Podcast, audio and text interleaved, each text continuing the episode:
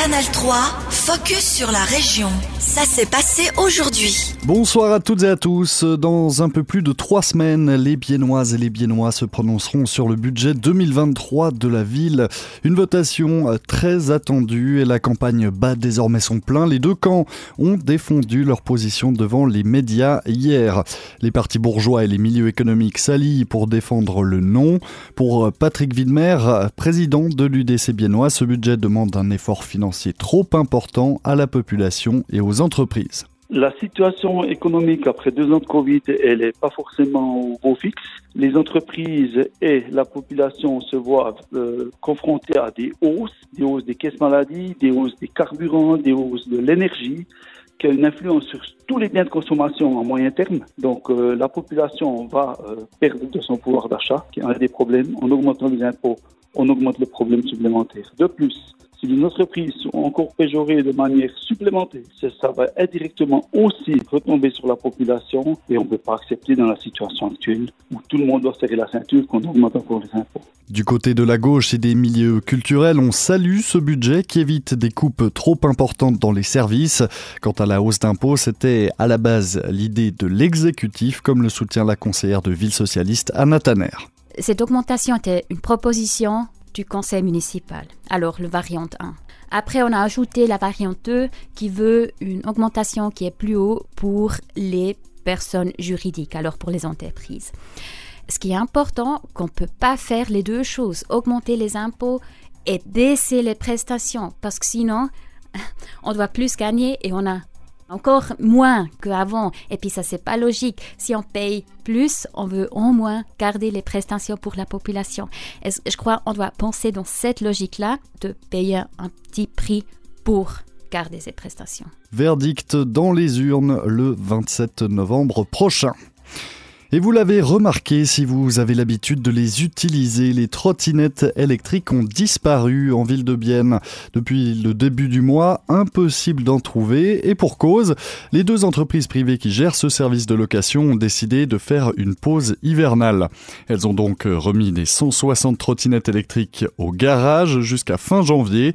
Les explications de Gabriele Leonardi, responsable du service de la circulation de la ville de Bienne. Alors il s'agit d'une sorte de phase d'hibernation des trottinettes, donc pour des raisons d'une part parce qu'il y a moins d'utilisateurs, mais surtout pour des raisons sécuritaires notamment en raison des conditions de visibilité moins optimales en hiver et puis aux sorties du risque de gel. Donc c'est vraiment la sécurité des usagers qui prime dans ce choix de d'arrêt temporaire euh, du service. En accord avec les deux entreprises prestataires, la ville de Bienne envisage également de limiter la vitesse des trottinettes dès l'année prochaine dans certaines zones, à la rue de Nido et en vieille ville par exemple, une mesure pour assurer la sécurité des piétons dans ces zones très fréquentées. L'infoquartier de Madretch déménage. L'espace géré par le département Génération et Quartier de la ville de Bienne prend possession de la villa Schneider à la place de la Croix. Il propose notamment des activités pour que les habitants du quartier se rencontrent. Stéphanie Ameter, responsable de l'infoquartier de Madretch, nous indique les raisons de ce changement de locaux. L'ancien lieu, c'était vraiment petit on ne pouvait pas vraiment inviter plein de gens et puis on ne pouvait pas faire des projets très grands.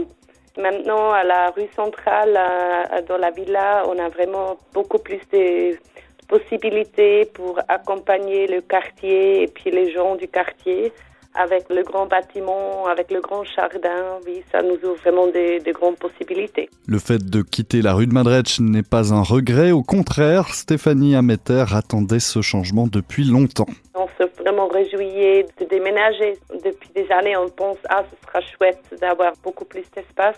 La seule chose, on regrette, l'infoquartier, c'était juste vis-à-vis de l'école primaire de Madrid. Ça, c'était chouette parce que euh, on était vraiment proche de l'école et tout ça. Maintenant, on est un peu plus loin de l'école, mais en fait, on est vraiment au milieu de Madrid, vers la place de la Croix. C'est aussi un avantage. L'infoquartier organisait un événement porte ouverte en fin d'après-midi. C'était l'occasion de découvrir ce nouvel espace et de partager un moment avec les habitants du quartier. J'avais une grande confiance en vous et je savais que vous aviez bien compris l'histoire.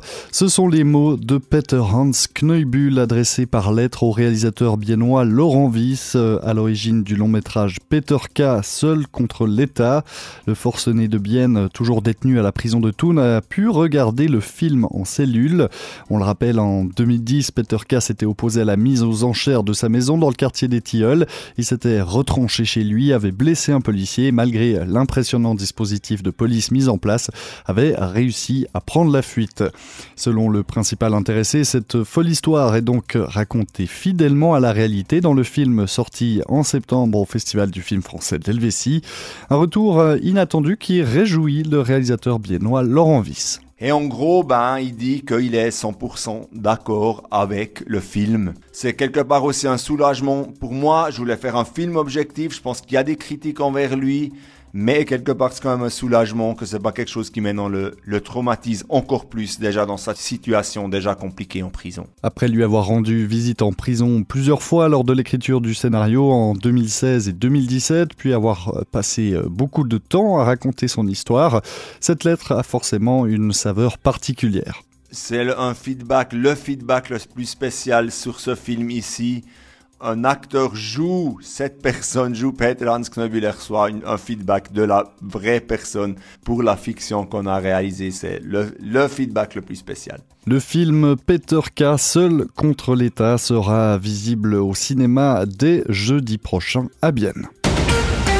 Canal 3, focus sur la région. Aussi disponible en podcast sur Spotify et Apple Podcast.